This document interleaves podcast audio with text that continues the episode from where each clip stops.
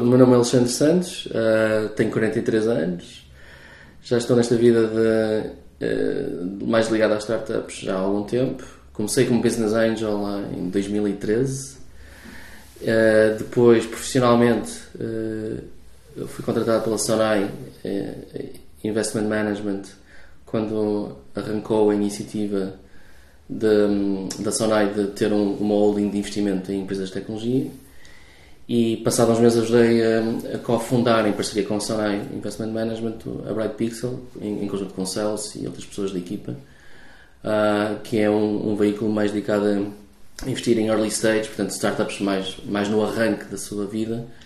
Uh, isso arrancou uh, em abril de 2016 um, e gradualmente fiquei cada vez mais dedicado ao projeto da Bright Pixel e agora estou a gerir a 100% toda a estratégia de investimento da Bright Pixel no mercado. Olá, sou Diogo Ferreira Nunes e estás a ouvir o podcast das startups. Esta semana temos um convidado especial, Alexandre Santos, lidera a Sonai EM, o fundo de investimento da Sonai para as novas startups tecnológicas da fase pre-seed até fases mais maduras.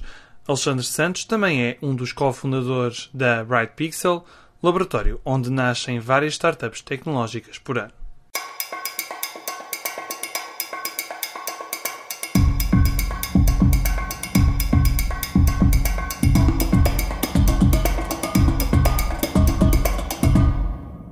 Nesta entrevista, damos resposta a algumas das dúvidas dos fundadores de startups. Como chamar a atenção do investidor quando só há dois minutos para conversar? Quais são os critérios mais valorizados por um investidor quando a startup está em fase inicial ou numa fase mais madura? Qual é a altura certa para o investidor sair do capital de uma empresa? A resposta de Alexandre Santos a esta e a outras dúvidas será conhecida nos próximos minutos. O que é que uma startup que está a começar, tem poucos meses, tem de fazer para entrar no vosso radar? Uhum. Em primeiro lugar, uh, tem que entrar em contato connosco, não é? Um, ou, ou, aparecer, ou, ou nós chegamos de alguma forma uh, ao conhecimento que ela existe. É? E nós temos várias formas de, de, de, de prospecção de startups e de empreendedores. E portanto, o que nós chamamos internamente de gerar mais deal flow. Eu depois posso explicar um bocadinho melhor isso. Mas, uh, mas, mas a primeira grande questão para nós é sempre ver se ela encaixa minimamente na nossa tese de investimento. Okay? E nós temos uma tese muito clara de investimento uh, que estamos sempre a, a, questionar numa base anual uh, e fazer ligeiros ajustes às prioridades que temos dentro dessa tese, mas basicamente a nossa tese de investimento é que nós queremos investir em startups que estão a trabalhar o que nós consideramos ser emerging tech. Isso aí quer dizer mesmo o quê? que tem que ter algum, algum caráter distintivo em termos tecnológicos. Alguma coisa que nós achamos que eles estão a fazer que, não, que poderá representar uma barreira à, à entrada de outras empresas no, no, mesmo espaço que eles estão a trabalhar. Okay? Portanto, temos que sentir que há ali algo, mesmo no, no início, que seja minimamente distintivo que eles estão a trabalhar na, na vertente tecnológica. E, e depois temos o que nós chamamos das nossas segundas derivadas de análise, que é como temos como parceiro a Sanai IM, que depois investe numa fase muito mais avançada em startups que já têm receitas e querem escalar o seu negócio. E a Sanai IM olha para três áreas uh, muito específicas, que é tecnologias para retalho, cibersegurança e tecnologias mais ligadas ao mundo de telecomunicações. Isso também influencia um bocadinho uh, o, nosso, o nosso deal flow, portanto, e o tipo de coisas que nós gostamos de olhar. Porquê? Porque uh, sabemos que se investimos em algo que seja minimamente distintivo na vertente técnica, que pode ter uma probabilidade de contacto com o mundo da tecnologia ligada a retalho, cibersegurança ou telecom, que isso é particularmente mais interessante porque nós depois, dada a nossa parceria com a Sonayem, podemos continuar a ajudar essa startup nas fases de crescimento de futuro. É? Portanto, já escalar grandes rondas, estar em várias geografias. Já estamos a falar de uma série A mais à B, C, D, e portanto já estamos a falar mesmo, mesmo muito lá à frente. E portanto, obviamente, quando nós olhamos para um projeto, gostamos de equipa, tem tecnologia interessante ou uma ideia de produto muito interessante que nós achamos distintiva e ainda por cima está a trabalhar em coisas relacionadas com cibersegurança ao talho, ao telecom, isso é tipo o Nirvana em termos de, de classificação para nós. É?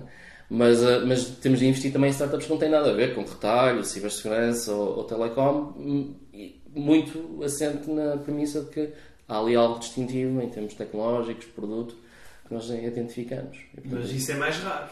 Não, quer dizer, se eu olhar para o meu portfólio, a percentagem de, que nós classificamos como apenas emerging tech anda ligeiramente acima dos 33%. Portanto, um terço, mais ou menos. E temos um terço para aí em cibersegurança, 20% para em retail tech e uns 10% que nós podemos pôr ali na, mais ligados ao mundo telecom. É? Portanto, ainda em quase metade que está.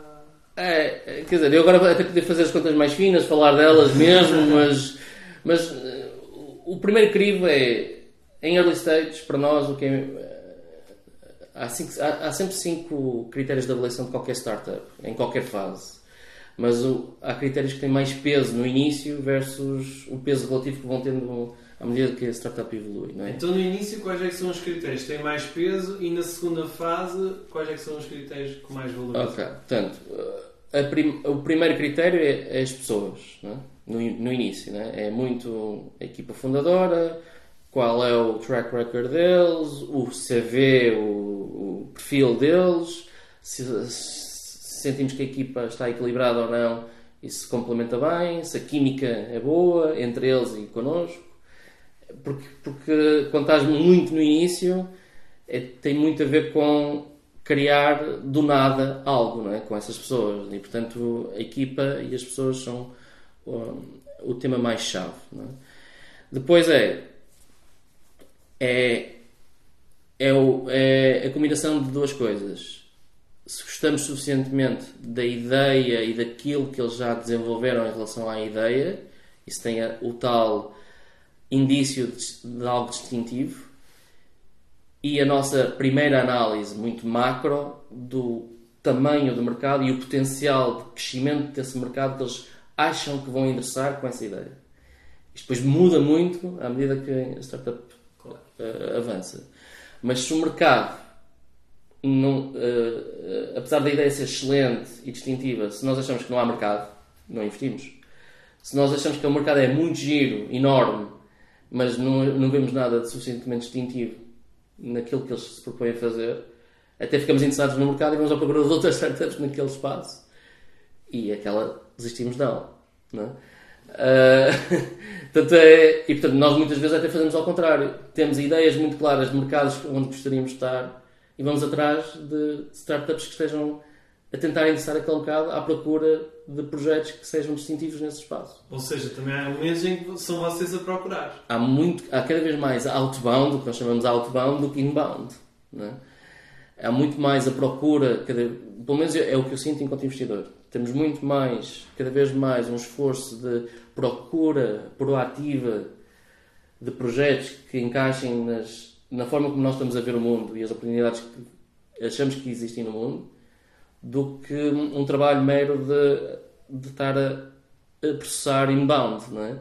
Inbound que nós recebemos por, uh, por, por, por, existirmos, muita, muita coisa cai-nos no colo, não é? Portanto, vem-nos bater à porta, mandam-nos email, e-mails ou, ou põem alguma coisa no nosso site, ou inbound por recomendações. Não é? há, muito, há muito inbound recomendado, aqueles warm intros, não é? aquelas apresentações. Olha, acho que devias conhecer estes tipos, que eu acho que eles estão a fazer alguma coisa gira. Não é? E nós, ok, vamos ver. Um, nós temos muito inbound por o que nós chamamos o desk work, é? portanto, desk, desk research. Estamos a analisar um espaço, estamos a analisar algo que achamos interessante. Vamos trabalho ver... de bastidores. Exatamente. Portanto, um trabalho analítico muito forte do nosso lado e depois isso tentamos tangibilizar em contactos. Não é? Uh, vimos este espaço, vimos que há 20 startups, parece-nos que há aqui 3 ou 4 que devem estar a levantar capital, para lá bater a porta deles para falar e ver o que é que eles estão a fazer. Mas vocês também têm uma espécie de scouting, não é? Sim, e depois o scouting vem muito de. Inspeção. Há, há muito trabalho. Uh, que às, às, vezes as pessoas acham que é glamouroso, que é ir a eventos de todo lado do mundo, não é? Eh, vamos a muitos eventos, espalhados pelo mundo. Vais a muitos eventos também? Sim, vou, vou, vou. Eu tenho sempre picos durante um ano em que estou mais a viajar. Quantas Agora, milhas é que acumulaste, por exemplo, no ano passado? é uma boa pergunta, mas o ano passado fiquei pá, nas 50 mil, mas eh, não viajo em executiva, se, viajo em, se viajasse em executiva tinha muito mais. Uh, mas, uh, mas, mas sim, dá para ter o cartão Gold e, e estar no lounge. Portanto, quer dizer que não vai muito além da Europa. Sim, sim, Estados sim, sim, sim, sim. Ahm, e, e nós dividimos este esforço entre, entre equipa e ao longo, aliás, uma boa parte do nosso or- orçamento e, e que revemos numa base trimestral ahm, tem a ver com a que eventos é que vamos e quais é que dedicamos de ir. Não é? Ahm, isso tem muito a ver também com o, o trabalho que temos que gerir ah, nas outras frentes, quer na gestão do portfólio que já temos, quer na- nos processos mais ativos de negociação que temos para tentar entrar em empresas versus o, tal esforço de scouting. E hum, agora estamos a ter um grande impacto. Eu desmar- acabei de desmarcar, eh, hoje nem estaria aqui porque estaria em Helsínquia e, eh, e daqui a duas semanas estaria eh, nos Estados Unidos e agora com o coronavírus isto está a mexer muito com, com o tema das viagens e dos eventos que estão ser todos adiados ou cancelados. é? Ou seja, tenho que procurar alternativas para Exatamente. fazer a tal prospeção. Exatamente, agora já estamos a pensar em alternativas. E como, é, e como é que uma startup, nesses eventos onde vão, ou no vosso contacto diário, vos pode chamar mais a atenção? Ou seja, vamos supor que uma startup tem só um ou dois minutos para vos convencer, Uhum. ou tentar mostrar-vos alguma coisa. Qual é... Eu não vou pedir que reveles o segredo, porque eu sei que é complicado revelar segredos, mas há assim algum ingrediente secreto que a startup pode mostrar e levar-vos a... Hum, se calhar vou começar a dar de olho em vocês. Num, dois minutos, ahm, portanto, no- no- nos eventos o que acontece é nós fazemos duas coisas. Um é estamos sempre receptivos e muitos eventos promovem isso, que é os tais mecanismos de speed dating, não é? Sim. em que as startups se inscrevem e, no- e nós Fazem temos pitch, fazem uma tipicamente ou é de, no mínimo 5 minutos, mas tipicamente é, tens no mínimo 15 minutos ah, de conversa e depois roda, não é? Ahm, mas antes de nós irmos para qualquer evento, e isto aprendemos porque no início íamos um bocadinho às cegas e tentávamos, na, na altura em que estávamos lá, correr todas as startups e, e, era, e eram, sentíamos eh, eh, assoberbados, não é? porque eram demasiados contactos, demasiadas coisas para ver e sentíamos sempre que tínhamos feito um mau trabalho. É? O que nós agora estamos a dedicar é, previamente, muito mais tempo, pegar nas listas que temos acesso eh, através da organização dos eventos das startups e fazer uma seleção. E priorizar essa seleção e ir diretamente a, esses- a essas startups hum, em primeiro lugar. Isso não invalida nós falarmos com uma porcentagem que não- nem estava na lista. é? Mas já vamos muito, muito, muito mais direcionados. Isso tornou-se tornou muito mais eficiente do nosso lado em ir mais ah, proativamente falar com aqueles que nós achávamos, pela leitura da, daquela frase ah, que se tem das startups, que, é? que teria maior probabilidade de ser interessante para nós a conhecermos. Agora, para te responder um bocadinho à tua pergunta, e eh, aqueles elevator, ele- elevator pitches, ou "Ah, lá, estou estou a tomar aqui um café, posso-te dizer o que é que eu faço, etc. Pá, é muito a empatia pessoal não é? do empreendedor que pode fazer a diferença e a capacidade dele naquele, naquele minuto, dois minutos, causar alguma curiosidade. Não é? Ou porque falou do que está a fazer, ou da ideia que tem, e aquilo deu ali algum clique na forma como ele descreveu a ideia, ou falou de um mercado que nós dissemos, epá, este mercado é giro, deixa, deixa, tenho interesse em saber mais. Mas é, é- eu, eu acho que é muito difícil, porque muitas vezes os, os empreendedores tendem a tentar falar demasiado, não são sintéticos, né? tentam contar muitos detalhes do que estão a fazer, etc. E não vão logo aos pontos. hum, não tem uma forma muito simples de transmitir a ideia. Né? Acho que nunca é raro encontrar um empreendedor que já tem bem oleado no discurso uma forma muito simples de explicar o, qual é o problema, o problema que está a resolver o porquê de achar que consegue resolver aquele problema e qual é a solução. E, e, e dar a devida importância de porque é que o problema que ele está a tentar resolver é, é relevante. Não é? E eu acho que são essas quatro coisas. É, estou a resolver um problema que é relevante, segunda coisa, tem esta solução e, e conseguir transmitir alguma credibilidade porque é que ele, ao contrário de outros, vai resolver. Não é? Portanto, é isso é um micro-guião. Isto é um micro-guião, eu, eu, diria, não é? E, e encaixar isso num, em 3 minutos é, é, raro ver alguém conseguir fazer, não é? Porque normalmente eles focam-se muito na solução, sem explicar bem o problema, e detalhar muito a solução, e há outros mais egocêntricos que calhar falam muito deles e pouco, de, pouco do problema, pouco do mercado, não é? É raro ver um bom empreendedor a falar do mercado, por exemplo. Porque é que o mercado é relevante e, e grande o suficiente para eu, enquanto investidor, olhar para ele? E isso acontece porquê? Porque simplesmente não há porque, tempo? Não, porque eu acho que a maior parte dos empreendedores focam-se muito no. já estão tão embebidos no projeto e tão focados no, no projeto que já estão muito a pensar em como desenvolver a solução porque já acham óbvio que aquilo é um que, que o problema existe e, e, acho que muitos nunca pensam realmente a sério se há mercado ou não. Já estão tão enamorados na solução e na resolução do problema que nunca fazem um trabalho de campo suficiente. É, eu estou a generalizar, obviamente, é? mas nunca fazem um trabalho de campo suficiente para justificar que há um mercado uh, com esse problema. É? Isso aí então quer dizer quase mais valia uma pessoa de fora fazer a apresentação ao potencial investidor. Uma pessoa de fora em que sentido? Ou seja, uma pessoa que não esteja tão embrenhada tão embebida do projeto. Ah, ter algo. Sim, mas, ter aquela mas depois, exterior, não? Sim, mas depois não passa a emoção não é? que, que tem eh, e a crença que tem que, a capacidade de resolver aquilo. Não é? o, o que eu acho é que é, é, é, é acho que é, um, é, é, uma questão muito, muito frequente. As pessoas têm, têm sempre, eu próprio às vezes tenho que parar para pensar e, e, tentar olhar para a floresta e não olhar para as árvores, não é? E os, empre, e os empreendedores, por definição, já estão, já estão tão metidos no seu projeto que têm muita dificuldade de dar esse espaço atrás. E não compreendem que, se calhar, para o investidor perceber as árvores que ele, que ele está a ver à volta dele, ele tem que primeiro explicar em que floresta é que está. Porque os investidores veem N florestas. e N potenciais uh, sítios é? para onde estar.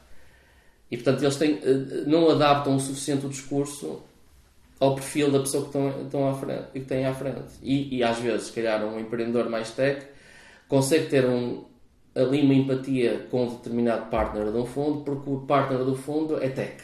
é? E falam mais ou menos a mesma linguagem. é? E houve ali um clique. Mas eu, por exemplo, sou, eu, tenho, eu tenho um perfil mais, mais financeiro, mais de negócio, etc. Portanto, ele também, ele, o discurso tem que ser adaptado a quem está. É? Por exemplo, falar com o Celso é diferente de falar comigo. O Celso nem pensa no, no mercado. Celso, Celso Martins, já agora, só Exato. aqui uma nota, que é um dos fundadores da. É, é, é o fundador e CEO da, da, da Bright Pixel e é, um, e é um tech guy, é um product guy, é, adora tecnologia. Ele vai logo perguntar coisas da tecnologia. Não é? E portanto a conversa também tem que ser adaptada um bocadinho a quem é que eles têm à frente. E portanto, se calhar as primeiras coisas que ele, antes de falar, devia fazer é perguntar: então, explica-me, quem, quem é que és? Ah, ok, és partner desse fundo. E, mas, mas que és? Mais tech, produto ou financeiro? E, não, e, e, acho que ninguém leva a mal essa pergunta. Nunca ninguém me fez essa pergunta. Nunca. Pensando Isso é bem. É bom? Pá, eu acho que é mau, não é? Porque tu quando estás a falar com alguém, eu devias no mínimo tentar perceber com que perfil é que tens do outro lado, não é? Tu, a primeira pergunta que me fizeste é quem és, não é? Uh, obviamente é, também era importante para, para, para, contextualizar. contextualizar o que estamos aqui a fazer hoje. Mas, mas, mas acho que é, acho que tu tens que ter a capacidade de adaptar o discurso em função de quem tens à tua frente. Mais ou mais tens pouco tempo para o fazer, não é? E, e portanto, se, se, as pessoas me perguntassem previamente, então, mas uh, as head of investments, ok, mas és um, és um tipo mais tech hum, ou, ou financeiro, primeiro ficava surpreendido pela pergunta, porque é raro, mas não ficava ofendido. E ia, e, e acho que ia ajudar muito logo a forma como ele poderia explicar ou não o projeto que tem, não é? Ou seja, o que dizes aqui é um, quando se está a apresentar alguém, convém personalizar o que é. Sim. Que é uma coisa que, pelos vistos, falta muito ainda em Falta. 2020. Falta, falta. E isso é só em Portugal ou também no estrangeiro? Por exemplo, é muito diferente falar com um business angel do que falar com um investidor institucional. Porque o, a motivação do business angel é muito diferente enquanto investidor de um investidor institucional. Não é? Porque o crivo de um investidor institucional, em termos de avaliação de, de se faz sentido ou ou não investir, é muito diferente. É muito mais uh, standardizado e muito mais metódico e profissionalizado a forma como ele vai avaliar. E está a avaliar pôr dinheiro de terceiros na mão de uma startup. Um business angel está a pôr o seu dinheiro. E o business angel tens que entender qual é a motivação dele. É um, é, é um, é, é um empresário? É um empreendedor que vem mais do mundo tech ou mais do mundo de negócios? É um romântico? Não é? Muitos deles são, é? São românticos em relação aos investimentos. O que, o que é que eles valorizam quando investem? É, é poderem estar mais envolvidos, a, a ajudar ou não, não é? E portanto, para aumentares a probabilidade de sucesso de conseguires levar a conversa para outro estágio e eventualmente ter dinheiro nas mãos, enquanto empreendedor, tens que perceber com quem estás a falar. E raramente esse trabalho é feito pelo empreendedor. O podcast das Startups conta com o apoio da comunidade 351. Se quiseres juntar-te a esta comunidade, basta ires a 351.network e pedir o teu convite. Há pouco estávamos a falar de, de fatores que mais valorizam quando estamos numa fase inicial. Por exemplo, pre-seed, seed. Uhum. A partir de uma série A, uma série B, o que é que muda? A importância relativa, por exemplo, da equipa muda, não é?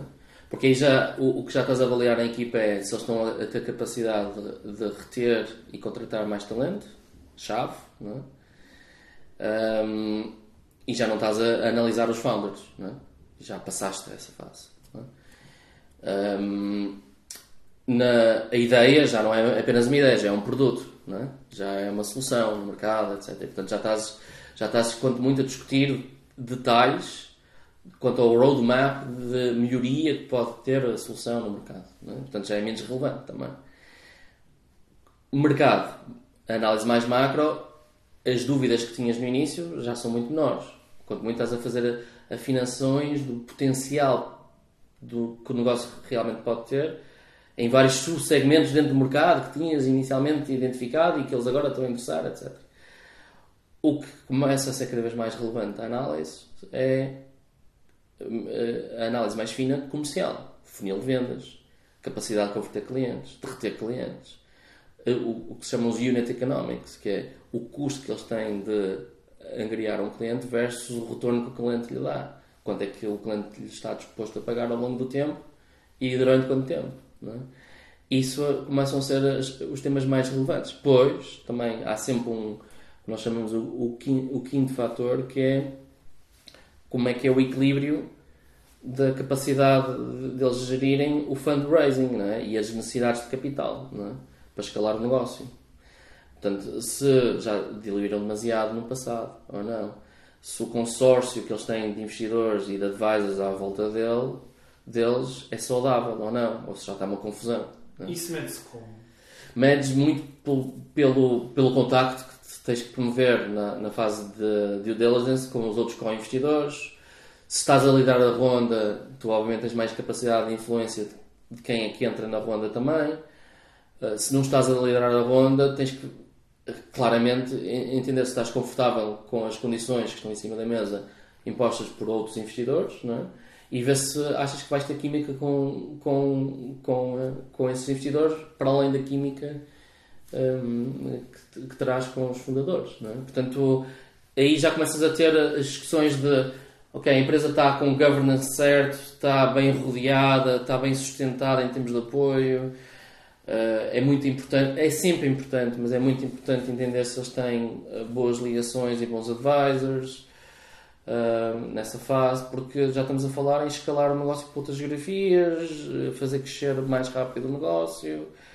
Portanto, é muito a parte mais métricas, financeiras, comerciais, unitárias e, e estes equilíbrios também de vão ter o cash suficiente, a troco de quê, se o equilíbrio é bom entre investidores e fundadores ou não. E nessa altura o investidor já começa a pensar no potencial exit? Depende do perfil do investidor. Não é? uh, há investidores que só estão uh, focados em early stage e tipicamente tu entras muito cedo, fazes os tais atos de fé muito no início para teres uma porcentagem minimamente relevante no início, para, para quando chegares à série A estares ali à volta dos 10%, idealmente, e, e idealmente nunca abaixo dos 5%, é? para seres ainda minimamente relevante e teres uma exposição minimamente interessante na empresa, para tentar sair mais à frente. É raro alguém sair até a série A. Às vezes acontece. Série B já começam a, a surgir algumas, algumas possibilidades de sair. Normalmente vendendo a outro investidor que está a querer entrar e ter uma posição mais relevante e tu sentes por algum motivo que vale a pena sair. Mas tipicamente só sais mais lá à frente, não é? Cs, Ds, ou quando a empresa é comprada por terceiro, ou vai ao IPO, uh, ou é IPO e bolsa é raro, se chegares a essa fase é ótimo, não é? E isso é uma porcentagem muito pequena do, do portfólio, é? Mas, mas, sim, mas, uh, mas aí depois já começas a pensar, se és um early investor, é, chegas ali à série B, C, já não tens capacidade de influência, tipicamente. E, portanto, já estás, já dedicas menos tempo àquela e já vais dedicar mais tempo uh, às outras porque a tua porcentagem já é muito pequenina e quanto muito estás à espera de ver o que é que ele vai dar. É? Se calhar até compensa mais vender a posição e usar o dinheiro noutro no outro, e reaplicar sim. do que... Mas e depois tem, nós temos sempre duas formas de avaliar o retorno. Não é? é imagina, meti 100 agora, qual é o múltiplo que eu tenho a seguir? Não é? em termos de cash on, o que nós chamamos o cash on cash. Vou receber 200 de volta, já era bom. A média anda-nos a receber duas vezes o capital. Se eu receber 200 de volta, é bom. Ok. Se eu receber 300, ainda melhor. Mas o ideal, o ideal é, é haver sempre 3 ou 4 que recebes 10 vezes no mínimo, não é? Uh, o dinheiro. Para, um, um milhão. Sim, para compensar todos os outros, não é? que não, em que não vais receber ou vais receber pouco. Não é? Portanto, um fator é dinheiro a entrar, quanto, é que, uh, quanto, quanto dinheiro é que recebes de volta.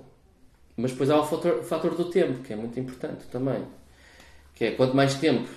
É muito diferente pôr 100 agora e receber 200 passado 2 anos, ou receber 100 agora e só receber esses 200 passado 12 anos e há uma métrica que se chama IRR, que é uma taxa de retorno interna, que conta o efeito do tempo no dinheiro. É? Quanto mais tempo o dinheiro estiver empatado, menos ele vale quando o recebes de volta. E, portanto, aí o retorno, os retornos também deveriam estar acima de 20%, 15%, uh, no mínimo dos mínimos, mas é idealmente 25% para cima. Não é? E, portanto, quanto mais cedo receberes o dinheiro de volta, é melhor. Mas mas este negócio é uma maratona. Tipicamente, tu só ao sexto, sétimo ano é que começas a receber o, o dinheiro, algum dinheiro daquele que tu investiste nos primeiros anos. Não é? E quem é que tem de ser mais paciente? A startup ou o investidor? Hum, eu acho que a startup a startup hum, eu acho que no fim do dia o ideal era que fosse o investidor, não é? O mais paciente. Porque isso dá. Eu, há, há vários artigos e várias, várias, várias análises a dizer que o modelo dos VCs, o formal não é bem o que está a ser praticado na prática no seguinte sentido. Tipicamente os fundos têm 10 anos, não é? E tipicamente uh, os fundos têm, têm, tens 3 4 anos para investir, às vezes 5 anos para investir, e depois tens que desinvestir nos outros anos até chegar ao décimo. Mas há o, o que se chama o hard stop do décimo ano, em que devias vender todas, todas as tuas posições. Mas maior parte dos, dos, contratos que tu fazes com os teus investidores nos fundos permitem-te estender no mínimo mais dois anos o fundo. E se tu fores a ver as estatísticas, o, que está, o, o fenómeno que está a acontecer é que é raro os gestores dos fundos conseguirem fechar convenientemente o fundo ao décimo ano. Porquê? Porque os projetos precisam mais tempo para ter a maturidade certa para tu teres o retorno certo. Portanto, há uma grande discussão de que, porque é que andamos com esta métrica dos fundos terem só 10 anos. Mas isto, quando eu digo só, estou a pôr entre parênteses, porque os investidores que acreditam o suficiente para te dar dinheiro para as mãos para tu gerir e esperar 10 anos são poucos. Porque a maior parte dos investidores não gosta de ter o dinheiro empatado tanto tempo. E porquê é que põe dinheiro em capital de risco? É porque tem uma porcentagem de dinheiro que não se importa de ter parado tanto tempo à espera de um retorno muito maior. É? E essa é a gênese do capital de risco. É? Mas o que está a acontecer na indústria é que os fundos estão a, a, a, necessitar, e os gestores de fundos estão a necessitar cada vez mais tempo para entregar o retorno adequado.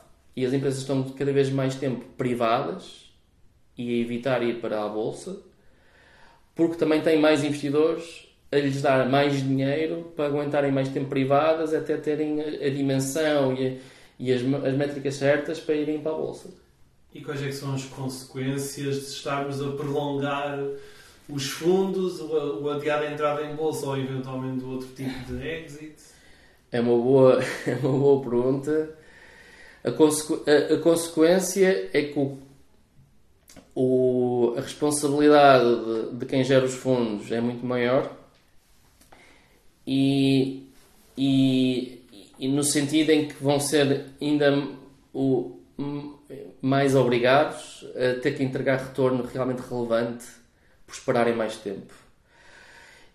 E o que eu acho é que vamos ter cada vez mais provas de que só uma percentagem relativamente pequena de investidores é que consegue realmente ter a capacidade de entregar esse valor para, e, e, te, e que temos demasiados fundos que estão a ter péssimos resultados e que mais vale fechar.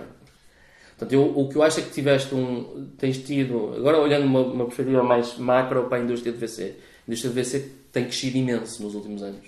Sim. Não é? Isso Até tem... por causa das taxas de juros baixas. Exatamente, não é? tocaste no ponto. É. Como as taxas de juros são tão baixas e vão continuar por mais algum tempo, há muito dinheiro que, já, que em termos relativos está a vir cada vez mais para o mundo VC à procura de maior retorno. Porque tipicamente um, um bom investidor, aquele, daqueles que têm muito, muito dinheiro, nunca irá pôr mais do que 5% em VC, que é considerada uma classe alternativa e de alto risco. É? Mesmo o soft, mesmo o mega, mega SoftBank e o Vision Fund. Não mas, não, mas o que eu estou a falar é, por exemplo, os pension funds americanos, não é? Sim, os fundos de pensões. Os fundos pensões, os, o dinheiro de grandes famílias. A prudência manda que, em primeiro lugar, deves pôr em obrigações, em, em moeda, em real estate, em imobiliário, é? infraestruturas. Infraestruturas, ouro, uh, um bocadinho na bolsa, não é? mas uh, se calhar alguns índices. E só depois é que pensas. Uh, em, em classes alternativas. E classes alternativas tens private equity, que, é, que são aqueles operadores que geram, que estão a gerir investimentos em empresas que controlam, não é? e VC, não é? E ainda há uns malucos que ainda põem em cripto um bocadinho, não é? Uh, ainda mais alternativo, não é? E portanto, neste panorama, o que tem acontecido, taxas de juros baixas, é que a percentagem relativa dos alternative classes tem, tem aumentado um bocadinho. Só um bocadinho. E um ponto percentual nisto significa bilhões a entrar na indústria. O que é que isso fez uh, uh, para a indústria de VC? Quer nos Estados Unidos, quer na Europa. E mais na Europa, porque a Europa estava anos atrás dos Estados Unidos. É? Fez crescer a indústria, muito. E na Europa já ganhou um bocadinho, uh, já recuperou um bocadinho do atraso relativo face aos Estados Unidos. E portanto o que é que aconteceu? Começaste a ter mais operadores de, de fundos. E portanto tens, tens, há vários estudos que dizem que bateste recordes nos últimos anos na criação de fundos. O que eu acho que vais assistir agora nos próximos anos é consolidação. É, só ficam aqueles que são realmente bons. E em Portugal vai acontecer o mesmo? Em Portugal eu acho que ainda estás, num, estás um bocadinho atrás, não é? ainda estás numa fase de, de criação de mercado. Não é? E o que aconteceu nos últimos anos e nos últimos meses foi uh, realmente apareceram mais fundos. É? e, e, alguns internacionais a brincar escritórios, etc. E portanto ainda estás numa, numa indústria muito incipiente que deu passos importantes nos últimos anos. E, e, o efeito de consolidação em Portugal acho que não é relevante, sinceramente, porque ainda tens poucos operadores. É? E no meio, e no meio deste turbilhão, salvo seja, a Sona IM posiciona-se como? Porque a Sona IM começa a investir logo no início, mas depois também investe em algumas séries A. A, a Sona IM, aliás, a Sona IM tem, uh, tem, um, tem um mandato de investir sobretudo em o que nós chamamos growth stage. É? E, portanto, tem um mandato de investir sobretudo de série A em diante, idealmente até entrar só na B, mas muitas vezes vai entra na A porque é, é, a porta de entrada para depois reforçar a posição nas Bs e Cs e em diante. E tem equipas dedicadas àqueles três verticais que eu falei, só para esses investimentos. E depois fez a parceria com o Celso e com a minha ajuda eh, em que nós eh, eh, criamos o, a Bright Pixel para dedicar uma percentagem de, do, do, da alocação de capital que tem para investimentos em empresas tech em early stage também. E, portanto, que é a Bright Ventures. Que é a Bright Pixel e a Bright Ventures.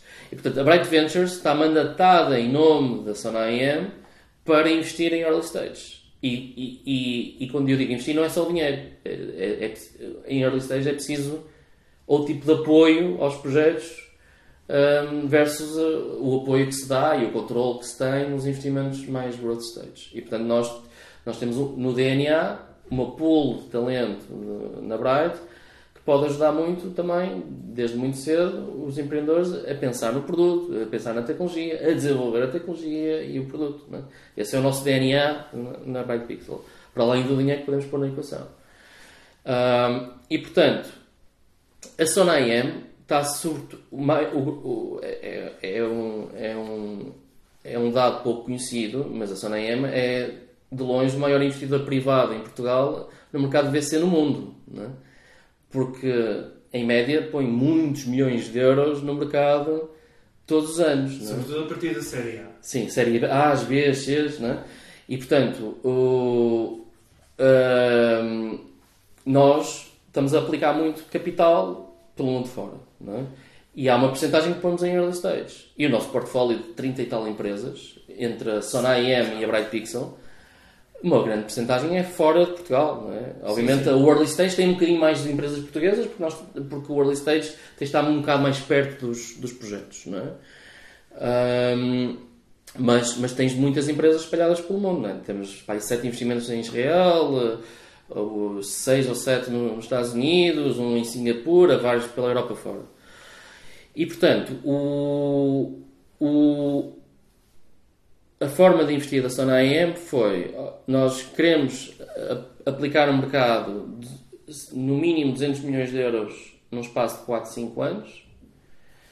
Uh, idealmente, a maior parte do dinheiro em projetos que precisam de escalar, portanto, growth stage, mas também queremos dedicar uma porcentagem early stage para alimentar um bocadinho o funil. Não é?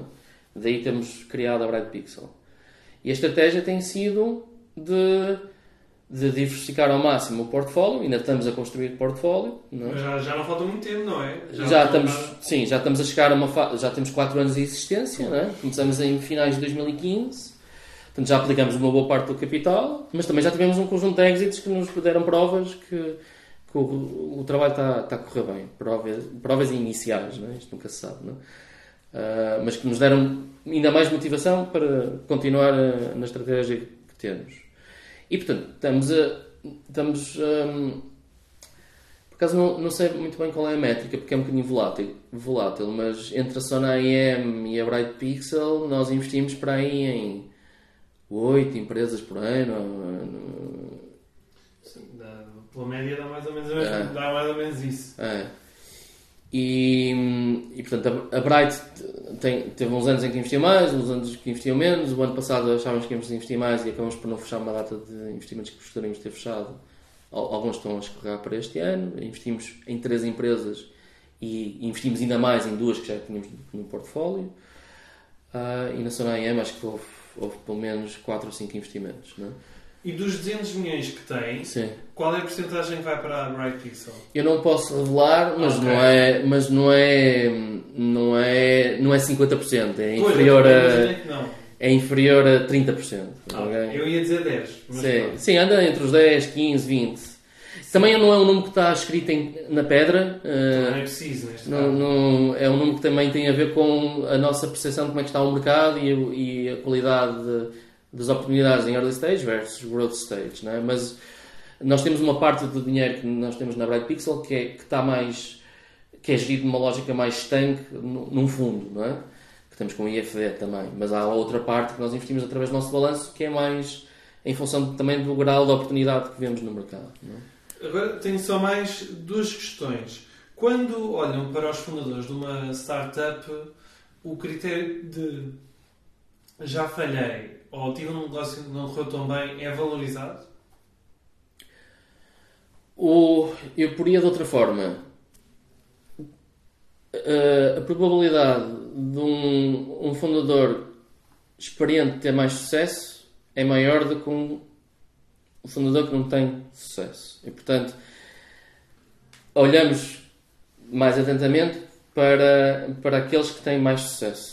Uh, mais sucesso, não, mais experiência. Mas também vamos entender porque é que ele falhou, não é? Porque uh, isto, o, uh, o- o- ter o carimbo de que falhou não é necessariamente bom, não é?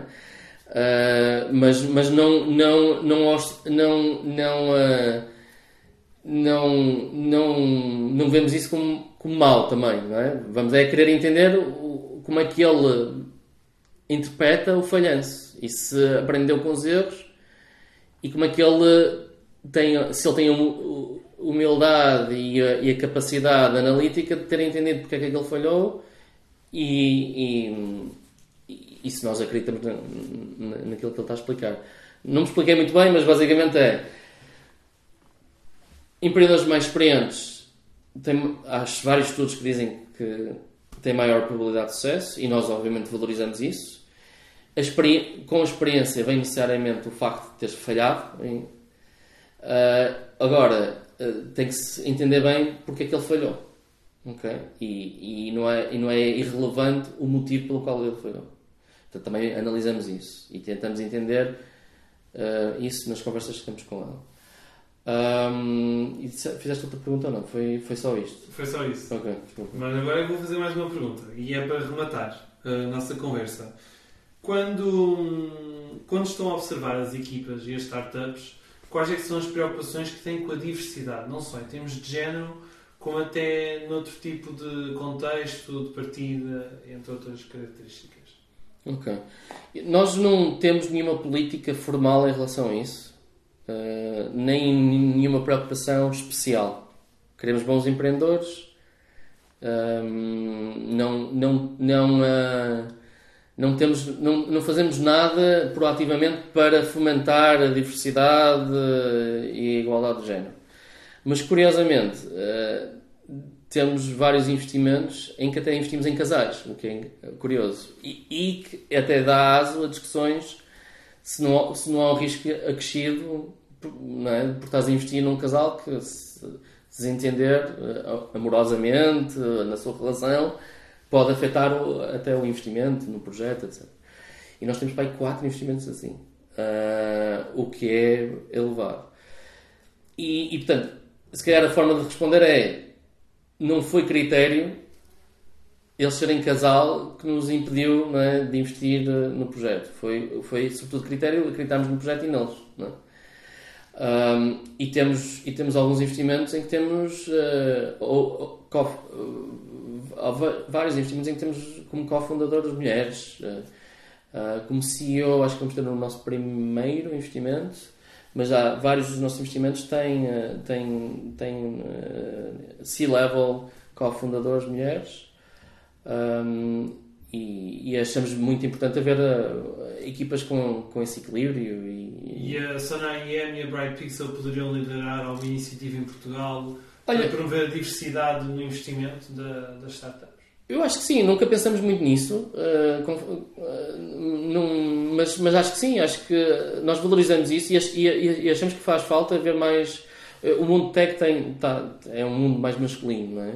E vemos muito valor em haver mais mulheres neste mundo e, e, sentimos que as equipas que têm mais, pessoas mais diferentes, mas não é só de género, não é? É, é também de backgrounds diferentes, nacionalidades diferentes a probabilidade da startup estar mais preparada para os desafios que vai encontrar é, é, é, é melhor, não é? é maior.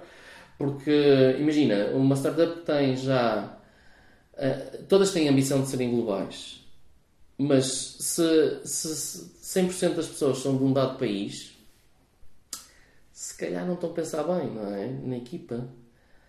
Uh, sobretudo à medida que vão escalando não é? A equipa pá, se calhar deviam já, desde cedo, ter outros, outros perfis a entrar. Não é? Até para a língua uh, da, da, empresa ser logo o inglês de raiz. Não é? Em Portugal, isso acho que, como somos tão pequeninos, isso é, o inglês é, é o mais usado. Uh, mas, mas há vários projetos em Portugal de startups que, não, que são todos portugueses e querem ser globais, mas se calhar já deviam ter logo convites feitos uh, internacionais para, para, para reforçar a equipa, não é? Porque ter eh, pessoas de outros países que sabem como é que o país funciona é crítico.